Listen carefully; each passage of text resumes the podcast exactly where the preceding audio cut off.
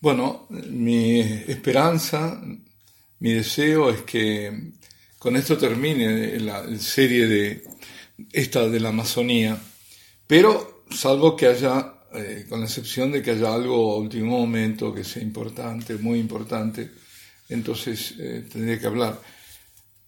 Y el propósito es luego seguir, bueno, seguir con lo que nos faltaba de San Lucas, seguir quizás con San Juan, en fin. Pero eh, no podía dejar de, comentar algo que es muy importante, pues se trata de un obispo, de un sucesor de los apóstoles, de Moshe Schneider, de los pocos que han alzado su voz ante algo tan tremendo como fue esa, con toda la regla, ¿no? ese culto eh, pagano, idolátrico.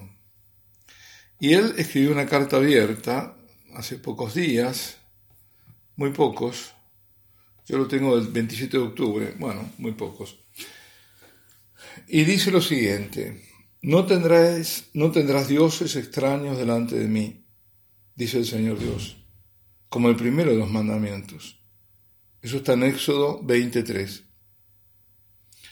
Entregado originalmente a Moisés y al pueblo hebreo, este mandato sigue siendo válido para todas las personas y todos los tiempos, como Dios nos dice. No se tallarán ídolos en forma de nada que esté en el cielo arriba, o abajo en la tierra, o en las aguas, o debajo de la tierra. No te inclinarás ante ellos, ni los adorarás. Éxodo 20, versículos 4 y 5. Nuestro Señor Jesucristo guardó este mandamiento perfectamente.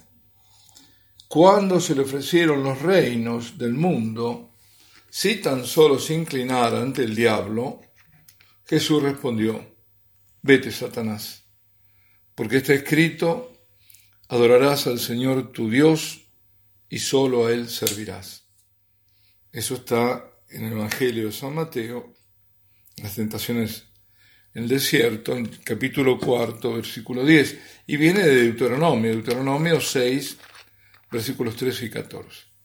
Por lo tanto, el ejemplo de Cristo es de suma importancia para todas las personas que desean el Dios verdadero y la vida eterna, como se exhorta San Juan Apóstol en su primera carta, en el capítulo 5, versículo 20-21. Hijitos, guardaos de los ídolos. Sigue diciendo Monsieur Schneider. En nuestros días este mensaje tiene una importancia especial porque el sincretismo y el paganismo son como venenos que entran en las venas del cuerpo místico de Cristo, la Iglesia. Como sucesor de los apóstoles, encargado del cuidado del rebaño de Dios, no puedo permanecer en silencio ante la flagrante violación de la santa voluntad de Dios y las desastrosas consecuencias que tendrá sobre las almas individuales, la Iglesia en su conjunto y, de hecho, la totalidad de la raza humana. Por lo tanto, es con gran amor por las almas de mis hermanos y hermanas que escribo este mensaje. El 4 de octubre de 2019, en vísperas del Sino del Amazonas, se celebró una ceremonia religiosa en los jardines del Vaticano, en presencia del Papa Francisco y de varios obispos y cardenales, que fue dirigida en parte por chamanes, es decir, brujos, ¿no? y en la que objetos simbólicos fueron usados, a saber, una escultura de madera de una mujer embarazada sin ropa. Estas representaciones son conocidas y pertenecen a los rituales indígenas y específicamente al culto a la llamada Madre Tierra, la Pachamama. En los días siguientes las figuras femeninas desnudas de madera también fueron veneradas en la Basílica de San Pedro, frente a la tumba de San Pedro. El Papa Francisco también saludó a dos obispos que llevaban el objeto Pachamama sobre sus hombros y lo llevaron en procesión a la sala sinodal, donde fue colocado en un lugar de honor. Las estatuas de Pachamama también se exhibieron en la iglesia de Santa María in Traspontina.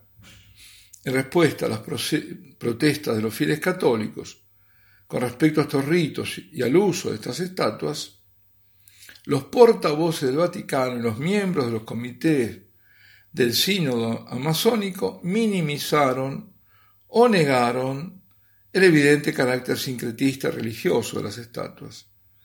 Sin embargo, sus respuestas fueron evasivas y contradictorias. Fueron actos de acrobacias intelectuales y negaciones de una evidencia obvia.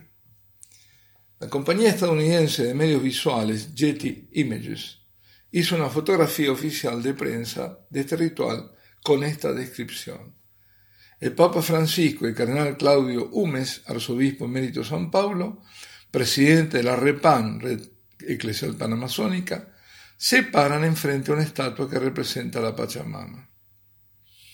El reverendo Paulo Suez, creo que habíamos comentado este Paulo Suez cuando hablamos de, de dónde nacía el instrumento en ¿no? es uno de los gestores y que está muy vinculado al obispo emérito Kreutler, otro de, los, de, los, de las mentes, de los mentores de todo esto. Dice, digo, esto lo estoy agregando yo, ¿eh? Bueno, el reverendo, ahora dice el Schneider, el reverendo Pablo Suez, participante del sínodo del Amazonas, no dejó dudas sobre el carácter pagano de las ceremonias con las imágenes de madera en los jardines del Vaticano, y se atrevió incluso a dar la bienvenida a ritos paganos, diciendo, incluso si este fuera un rito pagano, sin embargo, es una adoración pagana a Dios. No se puede descartar el paganismo como nada. Ah, ¿Qué tal? Esto es del 17 de octubre, una entrevista del Vatican News. En una declaración oficial, el 21 de octubre, la red eclesial panamazónica, la famosa REPAN, condenó el acto heroico de quienes habían arrojado las imágenes de madera al Tíber como un acto de intolerancia religiosa. De ese modo, desenmascararon las mentiras y los trucos con los que habían negado el carácter religioso de las veneradas imágenes de madera. Los voluntarios de la iglesia carmelita Santa María y Transpontina, donde se exhibieron las estatuas de madera, corroboraron esta declaración diciendo, la madre, es decir, la talla esa, que traje de Brasil, que estaba en la procesión, bueno, la trajimos de Brasil, fue realizada por un artista indígena y le pedimos una obra de arte que simbolizara toda esa conexión de la Madre Tierra, de las mujeres, el aspecto femenino de Dios, que Dios es quien protege y nutre la vida. Dijo, llamándolo tanto un símbolo de Madre Tierra como de la Pachamama. Fuentes objetivas señalan que la Pachamama es un objeto de veneración, una diosa, a la que algunos bolivianos sacrifican llamas, el animal, ¿no? La llama, una deidad de la tierra adorada por algunos peruanos, arraigada en las creencias y prácticas paganas incas. No importa que no sean, digo yo, ¿no? Del Amazonas, lo que importa es, es, es el ídolo y es eh, postrarse y prosternarse ante un ídolo. Dice siguiendo, eh, sigue, perdón, eh, sigue a continuación, los católicos no pueden aceptar ningún culto pagano, ni ningún sincretismo entre las creencias y prácticas paganas y las de la Iglesia católica. Los actos de adoración de encender una vela, que eso es lo que está, hay fotos, ¿eh? hay fotos donde están estas imágenes en la Transpontina, en Santa María de Transpontina, y donde están todos en, el piso, está ahí frente al sagrario, está, ahí el altar, el sagrario cerca, y están en, el piso y, rodeado de un círculo de velas. Entonces, los actos de adoración de encender una vela, inclinarse, postrarse, o inclinarse profundamente en el suelo y bailar ante una estatua femenina desnuda, que no representa a Nuestra Señora, ni podría representarla, ni una santa canonizada de la Iglesia, viola los primeros mandamientos de Dios. Tú no tendrás a otros dioses delante de mí y la prohibición explícita de Dios que manda. Tened pues mucho cuidado de no caer en la perversión de hacer figuras en forma de hombre, mujer, ni figuras de animales, aves, reptiles o peces. Y cuando miréis al cielo y veáis al sol, la luna, las estrellas y todos los astros, no caigáis en la tentación de adorarlos, porque el Señor vuestro Dios creó los astros para todos los pueblos del mundo. Deuteronomio 4:19 y no os hagáis ídolos ni imágenes, No levantéis en vuestro país piedras sagradas ni piedras grabadas. No os inclinéis ante ellas, porque yo soy el Señor vuestro Dios. Levítico 26.1. Evidentemente es absolutamente incompatible, es la negación de la verdadera, eh, de la verdad religiosa, de la única verdad. Pero todo eso que dice ahí, postrarse y demás, fue lo que se hizo el 4, que, repito, estuvo filmado una hora y cuarto. Sigue diciendo,